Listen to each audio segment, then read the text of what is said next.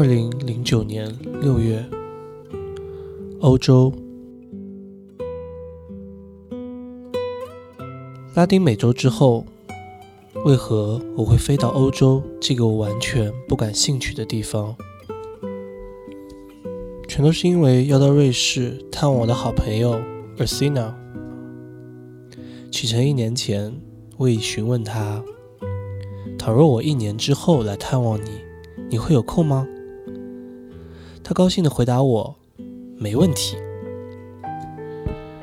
甚至随即请了大假，待我到达后便与我四处游览。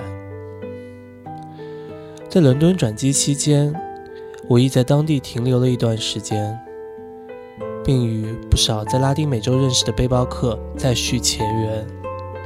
其次，在伦敦的另一目的就是要申请印度的签证。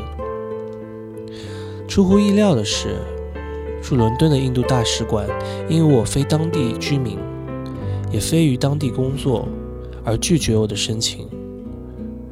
我当时绝望极了，一来知道自己还未能重新适应香港的生活，二来期待前往印度的渴望已压抑了一年。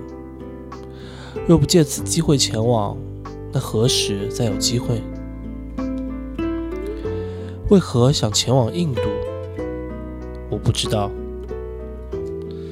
就如人们问我为何想学习西班牙语，又或为何对拉丁美洲没什么了解，也要只身前往的结论一样。我只是听从内心那股强烈的呼唤而已。世事很多时候也没有一个理性的逻辑在背后。如要强行加诸理由，又或科学推论，那只不过是自我想要获得别人认同而制造出来的借口。